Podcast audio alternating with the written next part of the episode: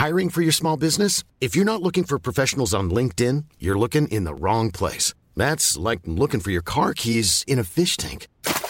LinkedIn helps you hire professionals you can't find anywhere else, even those who aren't actively searching for a new job but might be open to the perfect role. In a given month, over 70% of LinkedIn users don't even visit other leading job sites. So start looking in the right place. With LinkedIn, you can hire professionals like a professional. Post your free job on linkedin.com slash people today.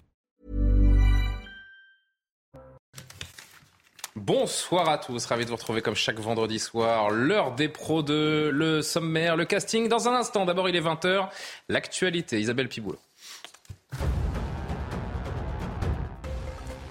Un numéro à retenir ce week-end, le 36-37. Le Téléthon est de retour après deux années affectées par le Covid. Cette 36e édition est parrainée par l'humoriste Kev Adams. Au programme, animation et défis sportifs, mais aussi culinaires et festifs dans plus de 13 000 communes. L'année dernière, le Téléthon avait récolté près de 86 millions d'euros.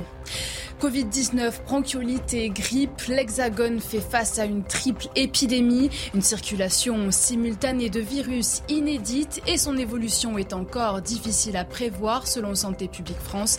La vaccination et les gestes barrières restent vivement recommandés, notamment à l'approche des fêtes de fin d'année. Et puis dans le reste de l'actualité aux États-Unis, la liste noire des pays préoccupants en matière de liberté religieuse s'allonge. Cuba, le Nicaragua et le groupe russe de mercenaires Wagner ont été ajoutés. C'est ce qu'a annoncé le chef de la diplomatie américaine dans un communiqué. Ils ainsi la Chine, l'Arabie saoudite ou encore l'Iran, déjà sur liste noire, pour avoir commis ou toléré des violations graves de la liberté de religion. Autour de la table de l'heure des pros 2 ce vendredi soir. Judith Weintraub, bonsoir, grand reporter au Figaro Magazine. Merci d'être présente. Merci à Philippe Guibert de nous accompagner également. Bonsoir Julien. Bonsoir à vous. Bonsoir Elisabeth Lévy. Bonsoir Julien. Directrice de la rédaction de Causeur. Et bonsoir évidemment à Kevin Bossuet, professeur d'histoire. Le casting est fait. Notre premier thème tout de suite avec cette euh, nouvelle action coup de poing pour, euh, à Paris pour des migrants, des centaines, regardez, de tentes installées aujourd'hui devant le Conseil d'État, juste en face du musée du Louvre pour ceux qui ne connaîtrait, connaîtrait pas Paris. On est vraiment dans le cœur historique de, de Paris, devant le mythique musée du Louvre. Euh, et, la comédie française. et la comédie française. Vous faites bien. les colonnes de Comme c'est du théâtre, de la culture. On peut, faire une visite guidée. Hein, ça va durer euh, quelques minutes pour réclamer donc la mise à l'abri de 300 mineurs isolés. On va aller sur place pour comprendre un petit peu la situation avec vous. Mathieu Rio, bonsoir. Sous la pluie, ce sont des, des mineurs qui vivent donc depuis six mois sous un pont d'Ivry. Quel est le, le but, quel est le mot d'ordre de cette action? Et qui euh, qui, est derrière cela? Bonsoir Julien. Alors écoutez, c'est plusieurs associations qui ont organisé cette opération. Il y a Utopia 56, Médecins sans frontières ou encore Médecins du monde. Vous voyez sur ces images de Jean-Laurent Costantini, des dizaines de tentes sont alignées juste en face eh bien, de, ces, bâtiments emblématiques que vous avez énumérés tout à l'heure. Vous voyez, la plupart des migrants ont rejoint leurs tentes, mais certains sont encore à l'extérieur. Ils ont euh, revêti eh bien, des couvertures de survie car il commence à faire extrêmement froid. Alors ces migrants, qui sont-ils? Vous l'avez dit, ils viennent d'un camp, d'un camp à Ivry sur Seine, à quelques kilomètres euh, de Paris. Leur minorité n'a pas été reconnue à leur arrivée en France par euh, les services départementaux d'Île-de-France. Ils ont donc déposé un recours auprès euh, du juge des enfants eh bien, pour un examen, pour une évaluation approfondie. Et vous le voyez, eh bien, des élus aussi sont venus leur prêter main forte ici. Vous voyez plusieurs adjoints de la mairie d'Ivry-sur-Seine. Il y a aussi le député de la France insoumise, Louis Boyard, qui est arrivé il y a quelques instants. Un peu plus tôt cet après-midi, on avait vu la députée Europe Écologie Les Verts, Sandrine Rousseau. Les associations qui demande eh bien, une mise à l'abri immédiate de ces jeunes migrants en attendant eh que la procédure suive, suit son cours. Pardon. Eh euh, euh, en tout cas, ici, il affirme que ces associations vont rester là jusqu'à ce que l'État cède.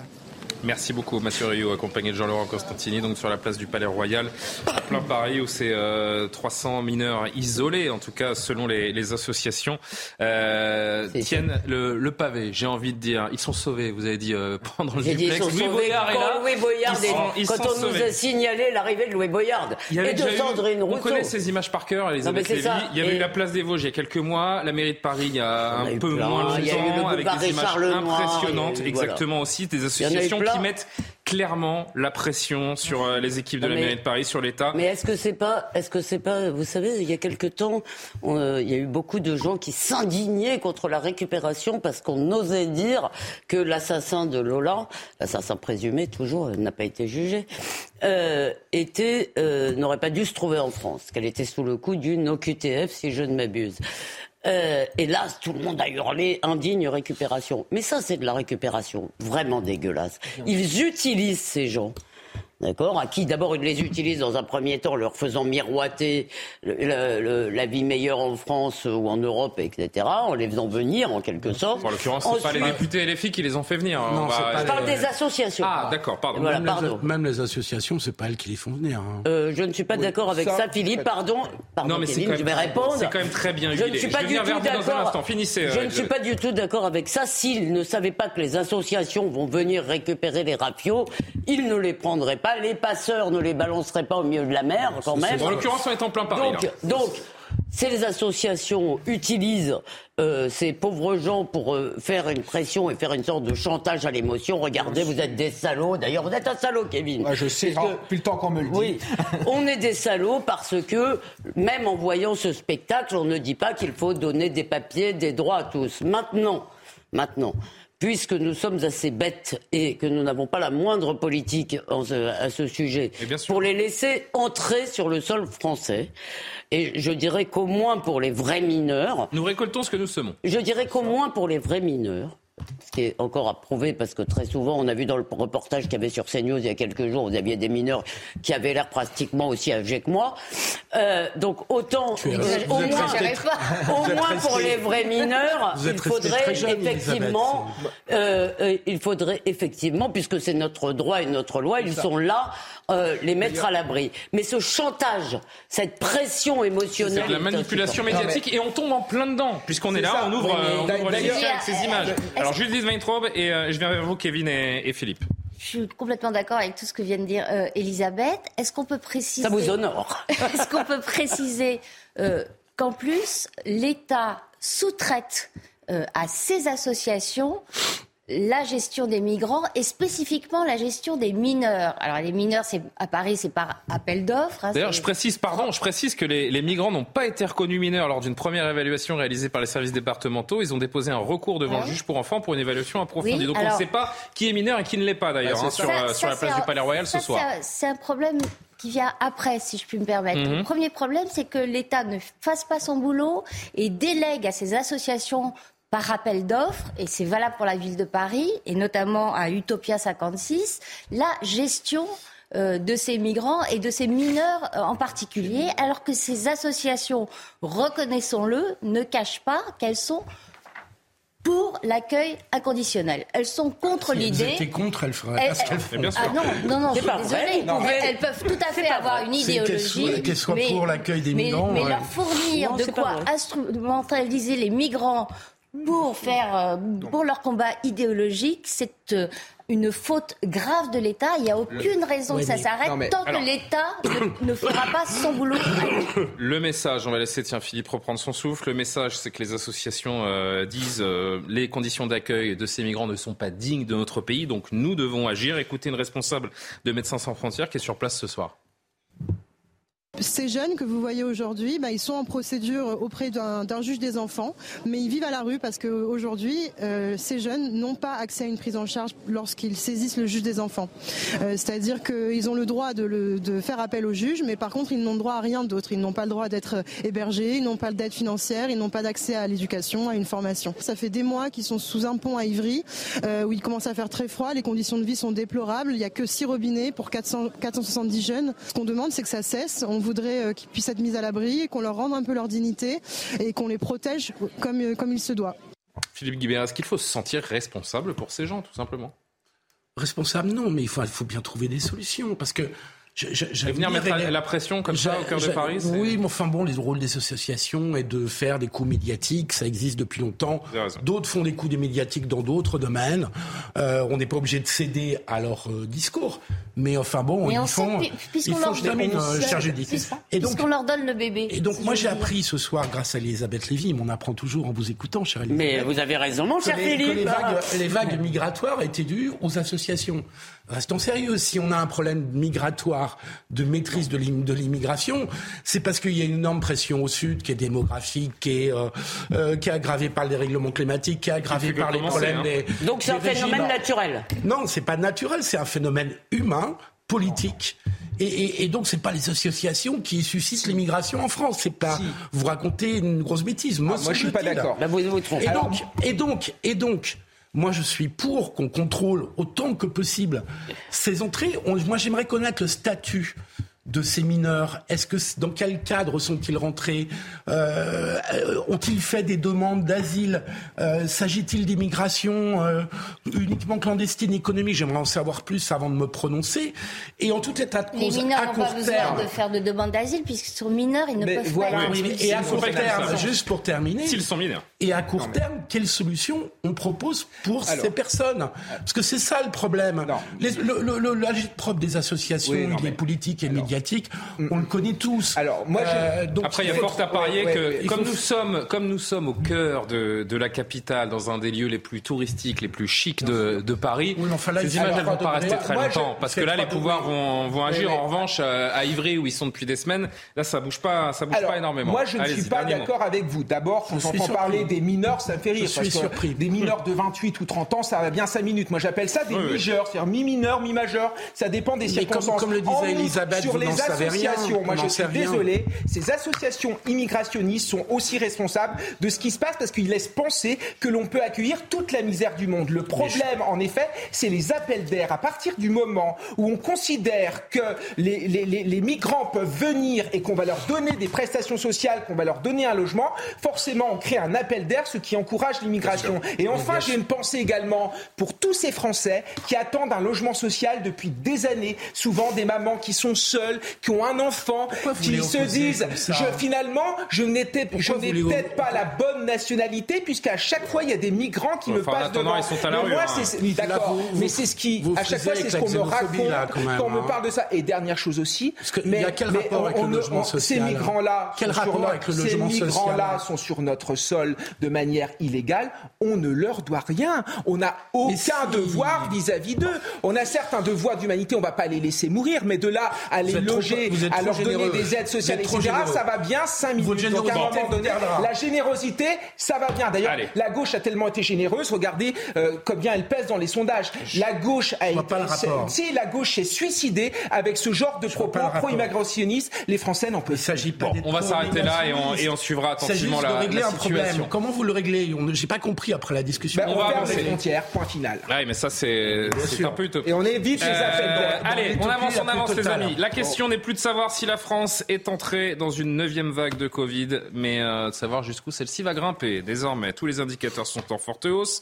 Le bulletin épidémiologique de Santé publique France, paru hier soir, estime notamment qu'un renforcement de la, vaccination s'impose et que l'adhésion aux gestes barrières, dont le port du masque, devrait être accentué pour les plus vulnérables. Vous voyez venir Évidemment, je vous rappelle les propos de François Braun euh, sur France 5 hier. Hein, la question du masque obligatoire est tout le temps sur la table. En fonction de l'évolution, on pourra être amené à prendre d'autres euh, mesures. Après les discours, on va dire, d'avertissement du ministre hier, vous le voyez venir Tiens, Kevin, vous qui aviez la parole il y a un instant, vous le voyez venir, le retour du masque obligatoire? Évidemment, On va je le vois plein dedans, le retour, une évidence. Le retour de ces peines à jouir du oh, sanitairement correct, qui nous raconte en effet que nous allons tous mourir, ça va être affreux, il va falloir qu'on remette cette camisole en effet sur notre visage. C'est quelque chose qui n'est pas possible moi en tant qu'enseignant. J'ai vu à quel point le masque avait eu des conséquences désastreuses sur les, les adolescents, mais également sur les jeunes adultes, mais également sur tout le monde en fait. Enfin, on a, quand on a retiré ce masque, on a retrouvé la civilité, on a retrouvé,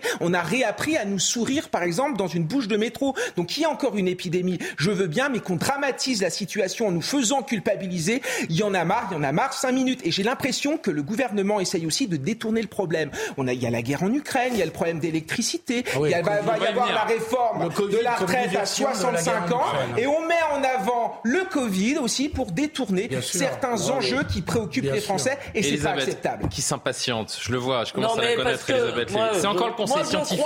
mais la vérité, c'est que c'est encore le Conseil scientifique, les autorités de santé qui nous dictent, qui dictent au gouvernement. Bon, pas pour l'instant, qui dictent rien. Mais si, parce que ça arrive. Mais vous, m'avez posé une question, je peux répondre bon. Pardon. Oh là là. mais non, mais je dire. Bien, bien, bien, bien, Et donc, donc, d'abord, moi, je le dis, je ne mettrai le masque quand que quand je penserai, au vu des informations qui nous sont données depuis deux ans, qu'il est nécessaire. Ça veut dire qu'ils peuvent toujours courir. Je ne le mettrai pas dans la rue, d'ailleurs. Non, mais je sais, c'est pas bien. Mais, pas ça qui est sur la table. Hein. Quand une loi est stupide, c'est pas ça qui est sur la table, euh, Elisabeth. C'est dans les endroits clos ou les transports. Bon, quand il y a beaucoup de monde dans les transports, je peux le mettre parce que ça fait peur aux autres sinon. Et je ne veux pas faire peur aux autres, donc je veux bien faire ce petit sacrifice. Mais en même temps, je commence à trouver ça un peu fort de café. Pendant des années, nous avons vécu avec d'autres épidémies sans que ce soit un sujet de l'actualité quotidienne, des recommandations gouvernementales. Parce que maintenant, on va avoir Véran le matin qui va nous dire mettez votre plaque à telle, à telle euh, température. Et le soir, euh, fermez vos fenêtres ou ouvrez vos fenêtres ou je ne sais plus quoi à cause du Covid? J'en ai marre, j'en ai marre que ces gens s'invitent chez moi euh, pour me dicter des choses à peu près évidentes. Il y a 1000 personnes en soins intensifs ce je soir. Pense faut, je pense que, je pense que, comme on l'a dit mille fois, moi, je suis au vu des informations qu'on a eues, je pense que effectivement, il faut mettre le paquet sur la vaccination des personnes à risque, parce qu'à ma connaissance, il n'y a pas en soins scientifiques de gens en bonne santé, jeunes et sans comorbidité, c'est pas vrai. Donc, il faut mettre le, vacciner les gens qui risquent d'attraper des formes à risque. Et pour le reste, eh bien, comme on vit avec la grippe, comme on vit avec des bronchites, comme on vit avec toutes sortes de maladies qui sont bénignes et qui renforcent à la fin notre système immunitaire, il faut qu'on arrive à vivre avec ça sans que ce soit un sujet de sermonnage permanent, parce que là, je vais, je vous sens agacé. Ce qui est ah, intéressant, et ce qui est intéressant, c'est que trois ans après, on est toujours dans les mêmes contradictions entre scientifiques. Hein. Je viens de vous lire les, euh, les, euh, le bulletin épidémiologique de Santé publique France, Public France. Écoutez ce qu'en dit Eric Combe, infectiologue, sur l'impact, puisque c'est l'impact sur l'hôpital qui nous intéresse aujourd'hui. La virulence, les chiffres en soi n'ont plus aucun sens puisque la virulence ah n'est plus euh, n'est plus la même. C'est l'impact qui nous intéresse. Y a-t-il un impact sur l'hôpital aujourd'hui? Écoutez Eric Combe. C'est la seule question intéressante. Bien sûr. Écoutez-le. Ah, il y en a une deuxième. C'est une neuvième vague. On, sort de la. On est à peine sorti de la huitième vague d'ailleurs, euh, qu'on rentre déjà dans la neuvième. Pour l'instant, on voit pas d'impact euh, très élevé sur l'hospitalisation. c'est vrai qu'il y a un impact au niveau des urgences évidemment, mais qui reflète plutôt euh, le, la désertification médicale en ville, je, pense, même si les consultations SOS médecins augmentent également, mais en tout cas les hospitalisations n'augmentent pas, euh, les décès n'augmentent pas non plus. Après, il faut savoir quand même qu'on a toujours euh, environ 50 décès par jour du Covid. Voilà, le Philippe Guibert, le problème, ce n'est pas le chiffre des contaminations qui peut paraître dérisoire, c'est le manque de personnel. Et c'est pour ça, encore une fois, qu'on nous fait porter ces responsabilités, parce que l'hôpital n'est pas en mesure d'accueillir un afflux massif de personnes Vous en avez tout à fait raison sur l'hôpital, sur le problème de manque de personnel, de Et ça date des soignants, qui ne s'est pas arrangé, bien que l'épidémie est quand même largement ralentie depuis, euh, depuis six mois, un an. Euh, c'est pas simplement ça le problème quand même, même si mhm. vous avez raison. Qu'est-ce que c'est alors? Bah, Le problème, c'est que quand vous envoyez quelqu'un euh, à l'hôpital pour avoir des soins, c'est quand même qu'il est dans une situation assez grave mhm. et que les, les, les, soins en réanimation ou les soins critiques de manière générale, ce n'est jamais, jamais quelque chose qui ne laisse pas de traces. Ça laisse des traces, surtout sur des personnes âgées. Je rejoins donc Elisabeth Lévy en disant qu'effectivement la priorité, c'est la vaccination pour les personnes les plus fragiles, les plus âgées, parce que c'est là que le bénéfice-risque du, du, vaccin est le plus évident. Et donc ça devrait. Et qu'on nous laisse tranquille avec les masques. Ça. Parce que nous sommes responsables. Moi, pas la même allergie. Nous a priori, les gens, dans leur très grande majorité, n'ont pas envie de mourir, n'ont pas envie d'être malades. J'allais encore disent, rejoindre il y a du monde, je vais me protéger. Ce plaisir, laissez-moi pas souvent. Allez-y. Je, je... Non, je rejoins Elisabeth Lévy sur le fait que, évidemment, que dans la rue, ça n'a plus aucun sens et, ça n'en a jamais eu. Ça n'en a jamais eu et tout le monde est d'accord là-dessus. Maintenant, dans les transports en commun, franchement, entre la grippe, euh, l'épidémie de grippe, hein, parce qu'elle elle compte aussi, hein, parce qu'on n'en parle pas. La bronchiolite aussi, elle envoie, elle envoie aussi des gens à l'hôpital et à la bronchiolite aussi. Donc il y a le phénomène cumulé de ces trois euh, mini-pandémies ou épidémies euh, dans la même période. Dans les transports en commun de mettre à masse, je ne vois pas où est le scandale. Voilà. Personne ne voit le scandale. C'est l'obligation. C'est de prendre les Français pour des enfants. À, un moment, je me répète, nous n'avons pas envie de souffrir, nous n'avons pas envie de tomber malade. si je me retrouve dans un métro bondé en pleine épidémie, bon, bah, peut-être que naturellement, je les grands enfants. Oui, enfin, faut pas exagérer. Des grands enfants. Faut pas exagérer. Si à un moment donné, si ça fait trois ans, c'est fini, papy et mamie dans le, dans le, dans le KGB pour Noël. Le gouvernement d'ailleurs marche sur des ongles, on l'a bien compris. Et moi, je trouverais ça particulièrement étonnant de voir de nouvelles restrictions. Non, mais l'infantilisation n'est pas prête d'arrêter. Euh, la meilleure preuve, c'est que, ça que ça continue avec l'énergie. On nous parle exactement comme on nous parlait euh, pendant, la, pendant, la, pendant la crise sanitaire. Moi, je suis d'accord avec tout ce qu'a dit Elisabeth. Euh, J'ajouterais. Hein. Oui, ça fait deux fois. J'ajouterais. Mais vous savez, en général, je suis très souvent d'accord avec ce que dit Julie. On va peut-être vous laisser parler toute seule. Bah, J'ajouterais. s'il vous plaît. Pardon. Juste une précision. Quand on dit mettre le paquet sur la vaccination, on n'a pas tout dit. Où sont les campagnes d'information est-ce que les gens savent s'il faut une ordonnance ou pas, selon l'âge qu'on a pour aller se faire vacciner Est-ce que les gens savent si c'est payant ou pas Est-ce qu'il y a des, des, bus qui vont, des bus itinérants qui vont euh, voir les gens qui n'habitent pas euh, au cœur des villes pour leur proposer de se vacciner. Non, je ne vois pas tout ça. Alors mettre le paquet sur la vaccination, c'est ça que ça veut dire. Et vous savez, un dernier extrait, d'Eric Combe sur, euh, sur cette épidémie. Je trouve que quand même le discours est quand même beaucoup plus calme, beaucoup ah bah, plus détendu de la part des scientifiques.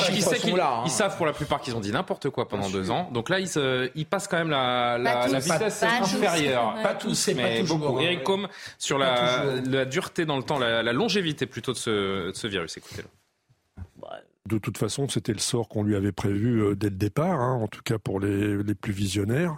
Euh, il est en train de s'installer parmi nous. Euh, il y aura encore des, des petites vagues. Euh, moi, j'avais dit 3 à 5 ans au début. Bon, bah voilà, on est à peu près à 3 ans. oui, il va, il va s'installer comme le coronavirus précédent, qui s'appelle OC43 et qui s'est installé parmi nous depuis la fin du 19e siècle. Bon, bah, ce qui est bien, c'est que dans deux vagues, on, fait une équipe de femmes déjà, et puis après, moi, j'aimerais bien qu'on retrouve tous les extraits où tous ces médecins nous disaient le contraire par rapport à ce qu'ils racontent aujourd'hui. Je, vous assure, on pourrait se marrer. Et j'aimerais revenir sur le masque dans les transports en commun. Moi, je prends régulièrement les transports en commun. Les gens sortent leur masque, ils le remettent, ils le touchent, ils le remettent dans la poche, ils le ressortent. Mais en termes de contamination, je peux vous dire que là, c'est avec la grippe, etc. C'est, euh, on atteint des sommets. Donc, je crois qu'à un moment donné, il faut arrêter avec tout ça. On en a assez de ce virus. Il faut vivre avec et accepter que la vie est un risque et qu'à un moment donné, on peut tomber malade, qu'à un moment donné, on, va mourir et cesser d'embêter les Français. Est-ce qu'on peut non, il y a quand même une autre de, de mourir bêtement hein Oui, d'accord, mais, d'abord, d'abord, on peut tous mourir bêtement. Euh, il y a mille manières de mourir bêtement, mon cher Philippe. Oui, mais on peut éviter. Surtout, on peut éviter. Non, mais surtout, il y, a, y a quand même, c'est vrai, ça n'est pas seulement les gouvernants. Il y a notre rapport général au risque. On est, quand même devenu des sociétés, si vous voulez, qui ne tolèrent pas du tout de prendre le moindre risque, parce que l'État ne peut pas vous garantir contre toutes les maladies. C'est pour ça qu'effectivement, il faut euh, se focaliser sur les questions les plus graves et arrêter, si vous voulez. Moi, j'en ai marre qu'on me dise la neuvième vague et pendant combien de temps on va compter les vagues?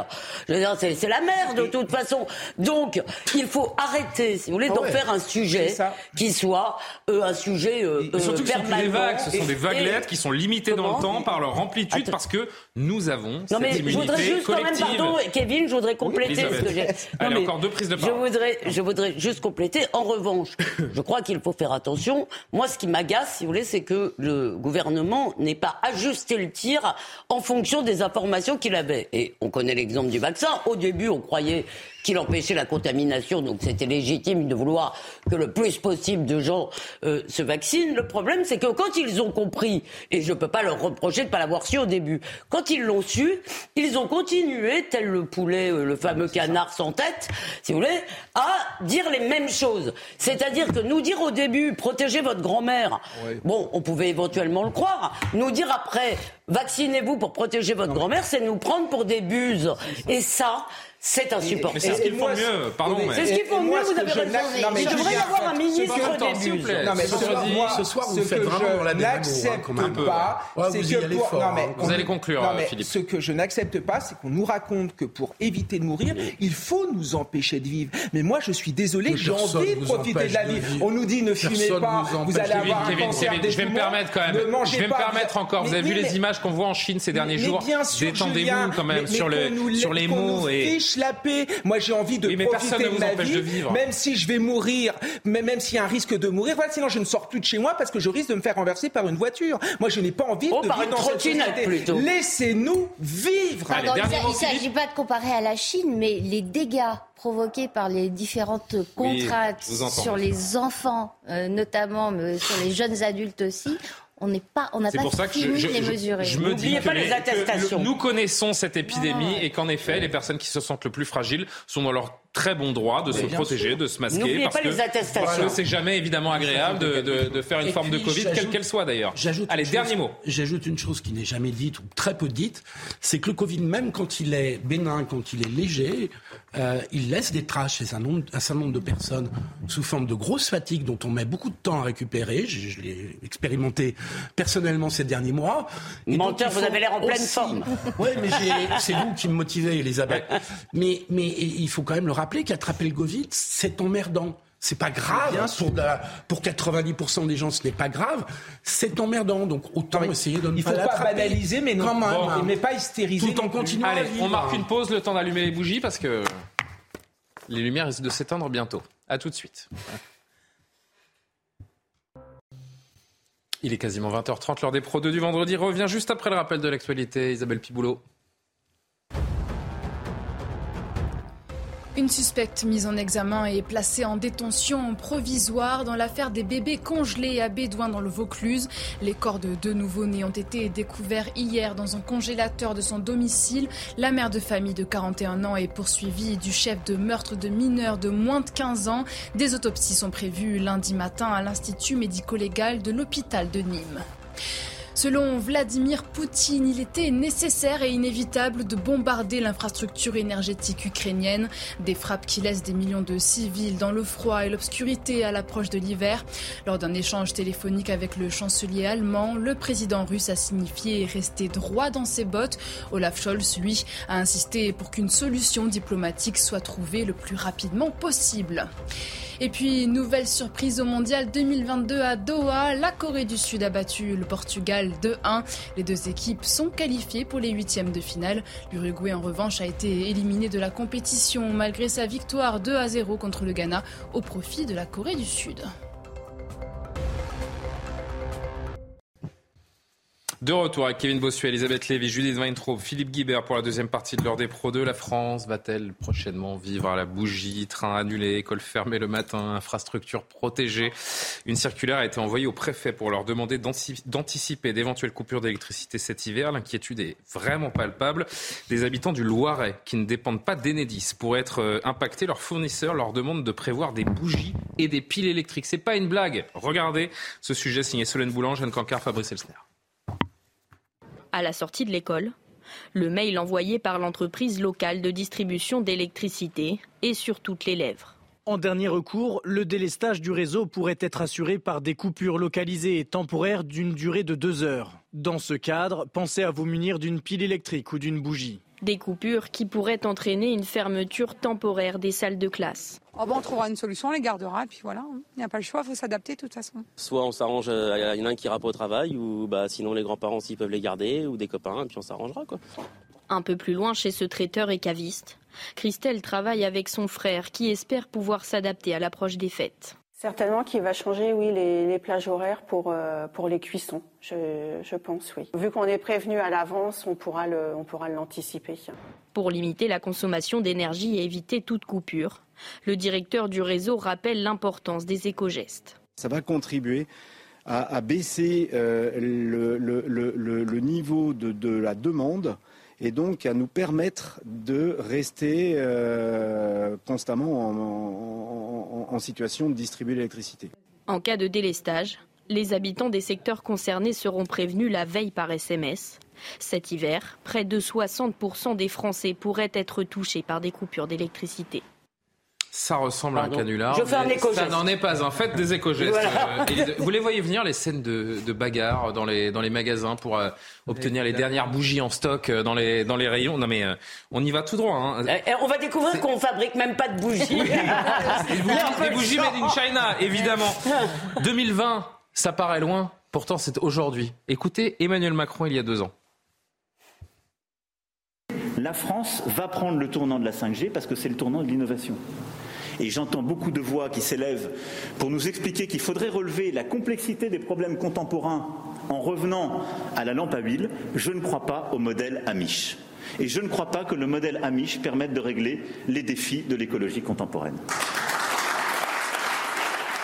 des esprits. Eh bien si, en fait. D'ailleurs, je vais m'acheter un cheval pour me déplacer. Hein. Moi, euh, j'ai prévu, là, je vais euh, non, vous auriez, dans quelques minutes. Vous auriez pu aussi passer euh, l'extrait de l'interview du président de la République à la presse quotidienne régionale en juin. Il n'y aura pas de coupure eh cet hiver juin dernier. C'est quand même euh, pas vieux. Et plus sérieusement, on va encore couper la France en deux parce qu'on nous explique aujourd'hui que les, euh, les, milieux urbains euh, seront vraisemblablement très peu impactés, bah, évidemment, pour protéger les, les casernes, les lieux, mmh.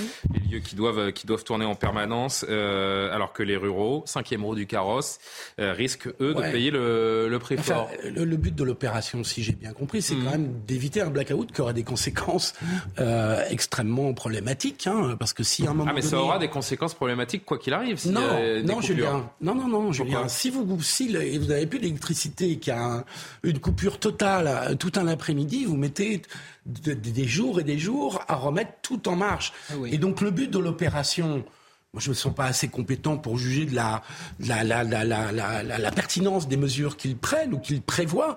Mais le but est bien d'éviter une situation qui, elle, serait totalement chaotique. Parce que les coupures sont prévues aux heures de pointe. Hein. Entre 8h et 13h, entre 18h et 20h. Là, j'entends tout le monde s'inquiéter. Mais enfin, ce qui est prévu, c'est embêtant. Enfin, c'est pas chaotique. Ce que, non, mais Philippe, dans le pire des cas. Pardon, pardon, pardon, pardon. Dans le pire des cas, ce qu'on va connaître, c'est des coupures d'électricité pendant deux heures. Alors c'est embêtant pour les écoles, ça pose un problème. Oui, D'ailleurs, les, les enfants n'iront pas à l'école le matin. ça, c'est ce qu'on. Ouais, d'accord. Non, mais, la question, c'est celle des responsabilités, Philippe. Mais, la question, c'est quand même. C'est pas ça. Non, alors si. Bien sûr que pardon, attends, pardon, on peut pas terminer quand même. Pardon, ma phrase. Allez-y, Philippe. Je, dis simplement que si on connaît un blackout, c'est une catastrophe. Parce que là, il y a des conséquences. Mais ça, on l'a compris. Mais je voudrais vous répondre. Je voudrais vous répondre que quand même, aujourd'hui, il y a la question de la responsabilité qui nous a mis là-dedans. Or, et là, je dirais à quelques exceptions Nicolas Sarkozy dont on a repassé souvent l'archive, avait été assez, assez euh, pertinent euh, sur le sujet euh, du nucléaire. Le problème, c'est qu'en fait, les décisions politiques qui engagent l'avenir à 30 ans sont prises par des gens qui se foutaient perdument de ce qui va se passer après la fin, pardon, après la fin de leur mandat. Et le rythme de la démocratie, qui est le rythme électoral, si vous voulez, est un problème. Il fallait être De Gaulle, il fallait être des gens visionnaires ou Pompidou, si vous voulez, qui avaient quand même un sens de l'intérêt général au-delà de leur intérêt électoral pour prendre des décisions qui allaient coûter cher au budget de la France, mais qui auraient permis, qui permettaient à 20, 30 ans d'assurer notre souveraineté. Écoutez, on est le pays qui fabriquait il y a 5 ans. Là, là, l'électricité la moins chère, la plus décarbonée, la moins carbonée si vous préférez, pardon, et la plus souveraine. D'accord On se retrouve aujourd'hui, je veux dire, à devoir importer. juste avant de parler du nucléaire, parce que, parce que j'ai un son à vous faire entendre de l'ancien haut commissaire à l'énergie qui, qui, a dit des choses très intéressantes face au Sénat euh, hier. Euh, juste dans le domaine de l'éducation, je voudrais me tourner vers, euh, vers Kevin. Le ministre Papendiaï qui indique qu'il n'y aura pas cours le matin dans les zones impactées par des coupures programmées ciblées cet hiver. Les stages programmés vont en effet toucher les écoles et les établissements scolaires selon trois créneaux, 8-10 heures, 10-12 heures et 18-20 heures le soir. Ces deux créneaux du matin, s'ils sont dans une zone qui subit un délestage, auront pour conséquence que la rentrée des élèves le jour concerné se fera en début d'après-midi et avec sans doute un repas qui sera néanmoins prévu pour les élèves qui sont à la cantine. Donc il n'y aura pas d'école le matin. Est-ce qu'on marche sur la tête? cela, Moi, ce qui me choque là-dedans, c'est que cela va accroître les inégalités parce qu'on sait qu'il y a 40% des Français qui ne vont pas connaître de délestage parce qu'ils sont dans une zone où il y a un hôpital, un commissariat, etc. Ceux qui vont en souffrir, ce sont les ruraux ou ceux qui sont très très éloignés des centres urbains. En outre, moi j'ai beaucoup apprécié Jean-Michel Blanquer quand il a tout fait pour maintenir les écoles ouvertes pendant le Covid. J'aimerais bien que Papendiaï fasse la même chose dans le cadre d'une crise énergétique pour moi, mais pourquoi aller on ne à pas les écoles? Ah, mais ça, je, n'en sais rien. Les, nos pour enfants moi, il faut payent l'inconséquence ah, de nos gouvernements. Je, suis d'accord avec vous. Pour moi, il faut les sanctuariser. Les élèves ont beaucoup souffert de la crise Covid. Il ne faudrait pas que nos élèves souffrent encore un peu plus de cette pénurie d'électricité. C'était là-dessus que je voudrais répondre. Alors, Elisabeth. Philippe et Judith, je viens vers vous. Euh, parce que euh, on peut critiquer cette stratégie ou cette non-stratégie, plus exactement, de perspective d'abaisser le seuil du nucléaire dans nos mix énergétiques. Parce qu'il n'a jamais été question de fermer le nucléaire hein, en France, même par François Hollande, même par absolument pas, absolument pas.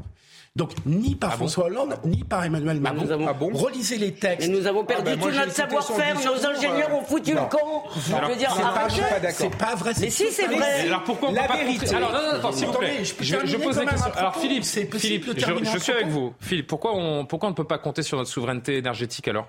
Mais parce que vous avez un problème de maintenance et le problème de maintenance des centrales il n'a jamais été question de fermer ces centrales. Pourquoi elles ont un problème de maintenance Parce qu'il y a eu l'épidémie du Covid et que les maintenances des centrales qui étaient prévues pour s'étaler sur deux ans ont été reportées. Deuxièmement, il y a un autre élément, c'est écrit partout, il suffit quand même de consulter les dossiers. il y a eu un problème il y a un an de fissure ou de soupçon de fissure. Ben, renseignez-vous. Il y a un problème de soupçon de fissure dans un certain nombre de dans un certain nombre de centrales.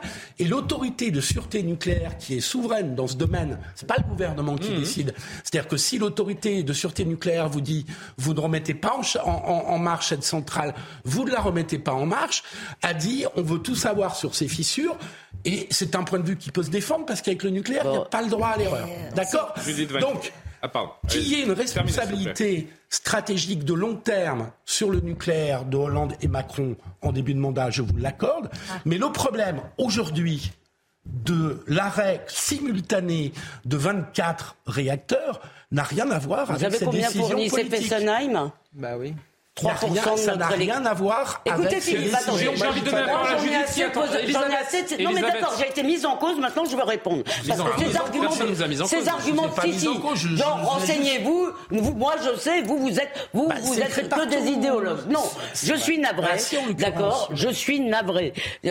Fessenheim produisait. Madame Borne s'est réjouie qu'on ait fermé Fessenheim, qui euh, fournissait. Je dis combien toi, tu dois savoir ça 3%, je crois, de notre électricité. Mais t'as dit que si on avait ces 3%, mais non, ça suffirait pas. Euh, ça Judith, pas, s'il vous plaît. Euh, de toute façon, au début de votre intervention, vous avez commencé par euh, gommer toute responsabilité politique en assurant que. Non, j'ai dit le contraire. je crois. Au début, vous avez fait. Non, non. Au début, non, non, c'est pas une décision politique. D'ailleurs, personne n'a jamais voulu sortir du nucléaire. Ah non, ça c'est vrai. Accord. Ça c'est. Cécile Duflot, chef mais de. Mais c'est faux, euh, Judith. C'est faux, Judith. François Hollande n'a jamais. Philippe, vous ne supportez pas qu'on vous coupe, ne coupez pas les autres s'il vous plaît. Bah, euh, Allez-y, Judith, s'il vous plaît. Merci. Euh, accord, Cécile Duflot, chef de Les Verts, euh, Marty Dauvry, chef du PS. 2011, on va vers une sortie du nucléaire, on ferme Fessenheim, on réduit drastiquement le, nombre de centrales, on ferme les centrales. Je n'ai pas fini.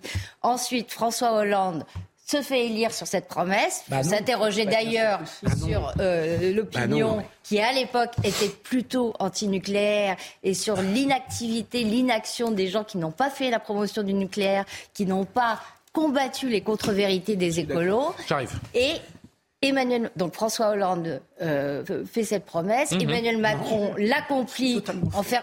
arrêtez de dire c'est que. Alors là, je vais vous renvoyer vous aussi. Alors écoutez, à, des lectures d'accord. Vous le savez très bien parce qu'on a eu la Philippe, s'il vous plaît, on va poursuivre la discussion un instant. Je voudrais juste qu'on entende l'ancien haut commissaire à l'énergie qui était euh, auditionné par le Sénat. Écoutez Yves Rachet.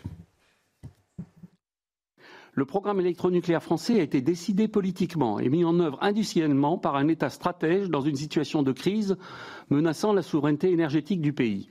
La clé de voûte de cette stratégie était identifiée dès les années 70. C'était la filière à neutrons rapide qui, qui, permettait, le moment venu, de requalifier les déchets en ressources et d'assurer l'indépendance du pays en termes de ressources en uranium. On a alors un nucléaire durable qui n'utilise aucune ressource naturelle par définition épuisable et résout la question des déchets. Un système circulaire euh, pratiquement parfait, à émission de gaz à effet de serre pratiquement nulle. Donc par idéologie, parce que nous étions, alors que nous étions les champions du nucléaire, on subit de, plein fouet aujourd'hui cette crise énergétique. Mais, mais c'est une évidence. Nous payons les, les choix des lobbies écolos. C'est que la vérité, c'est que vous avez la gauche et même une partie de la droite qui ont préféré plié face au nucléaire contre l'intérêt national. Il y a encore deux ans, on exportait 10% de notre électricité. Aujourd'hui, regardez, on est, enfin, c'est à fois moitié de nos centrales finalement ne sont plus euh, actives. On est obligé d'aller chercher du personnel américain pour réparer nos centrales. C'est juste incroyable. La vérité, c'est que le nucléaire, c'est une épopée scientifique formidable. C'est ce qui faisait l'identité française. Et vous avez des petits idéologues qui se sont mis à vouloir saper ça. Et en plus, au niveau écologique, c'est complètement stupide parce que regardez ce qu'on est en train de faire. Par exemple, en Allemagne, on est en train de rouvrir les vieilles centrales à charbon. En France, on a rouvert notamment la centrale à charbon de Saint-Avold. Donc en plus, même au niveau écologique, c'est complètement stupide. On paye les stupidités des écolos. Moi, si j'étais eux, je, partirais parce que ce qu'on est en train de subir, c'est juste incroyable. Pour moi, c'est l'anti-France. On, on, paye les calculs électoraux et Parce que, que, les écolos. Parce qu'à une époque, les écolos ont fait quelques voix. On a, on a la solution. raconter une histoire qui n'existe pas. Ah bon Il y a un accord entre Martine Aubry, vous le savez très bien, Julien Drey, vous, Julien Drey vous l'a raconté dans le couloir. Donc franchement, Judith, vous il le savez très bien. Il m'a rien raconté du tout, on en parlait ensemble et je lui ai rappelé qu'effectivement l'accord datait de 2011 entre, entre du... Il vous a, il vous, vous a raconté. Je voudrais qu'on conclue, on a un dernier Non, mais c'est assez désagréable de faire état et en plus mensongèrement de conversations de couloir. Pas, du tout, j'aime pas du tout ces méthodes. Hein, ah, parce que moi, je peux raconter ma version aussi des conversations de couloir. Bon, avançons, s'il vous plaît. François Hollande n'a pas voulu reprendre cet aspect de l'accord entre les écolos et le PS. Il n'a jamais. Non, ce qu'a dit Julien Drey, c'est Martine Aubry en voulait encore plus. Les et François Hollande a plutôt. Et donc, François Hollande n'a jamais parlé, jamais parlé d'arrêt du nucléaire en France. Il a dit 50% du mix énergétique entre le nucléaire et d'autres sources d'énergie. Donc ça n'a rien à voir, je suis désolé de le dire. Oui, enfin, c'était pour faire plaisir, c'était pour faire plaisir aux idéologues, parce que à 100% de nucléaire, c'était pour avoir un accord électoral. Non, il y a 5 minutes, c'est que Une phrase. Excusez-moi, Philippe. Excusez-moi, Philippe, si vous souffrez, si vous souffrez quand même qu'on vous réponde, ah, pardonnez-moi. Si vous souffrez qu'on vous réponde, tout seul ou pas tout seul, euh, il y a un petit problème, si vous voulez, c'est que euh, pour des raisons précisément parce que ça n'intéressait pas ces dirigeants-là.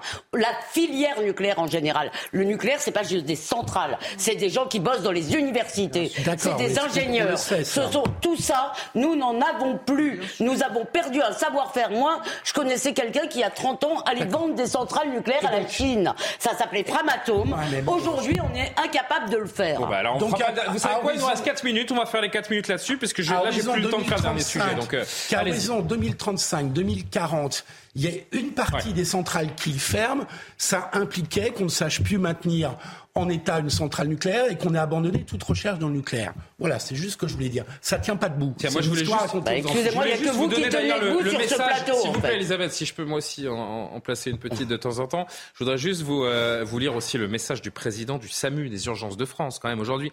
Euh, donc en cas de, de coupure d'électricité, il nous prévient. Hein, si vous appelez le 15, le 17, le 18 de votre portable et que l'antenne de votre opérateur n'est pas alimentée, votre appel ne passera pas.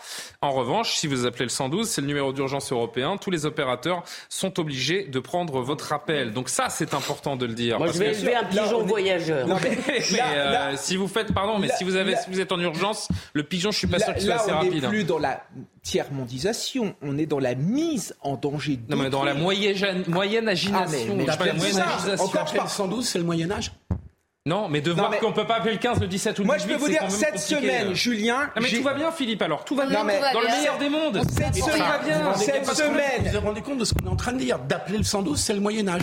Non, mais de devoir avoir des, communications du président du SAMU français pour nous dire, parce qu'il y a quand même des gens qui n'ont pas le réflexe, le 112, enfin c'est quand même assez récent ce numéro le 112. Je pense que les Français ne connaissent pas tous ce numéro 112. Compliqué, je veux bah, bien l'admettre. De devoir mais quel rapport avec la tiers-mondisation et le Moyen Âge bah, Et pourquoi vous voulez En fait, expliquez-nous.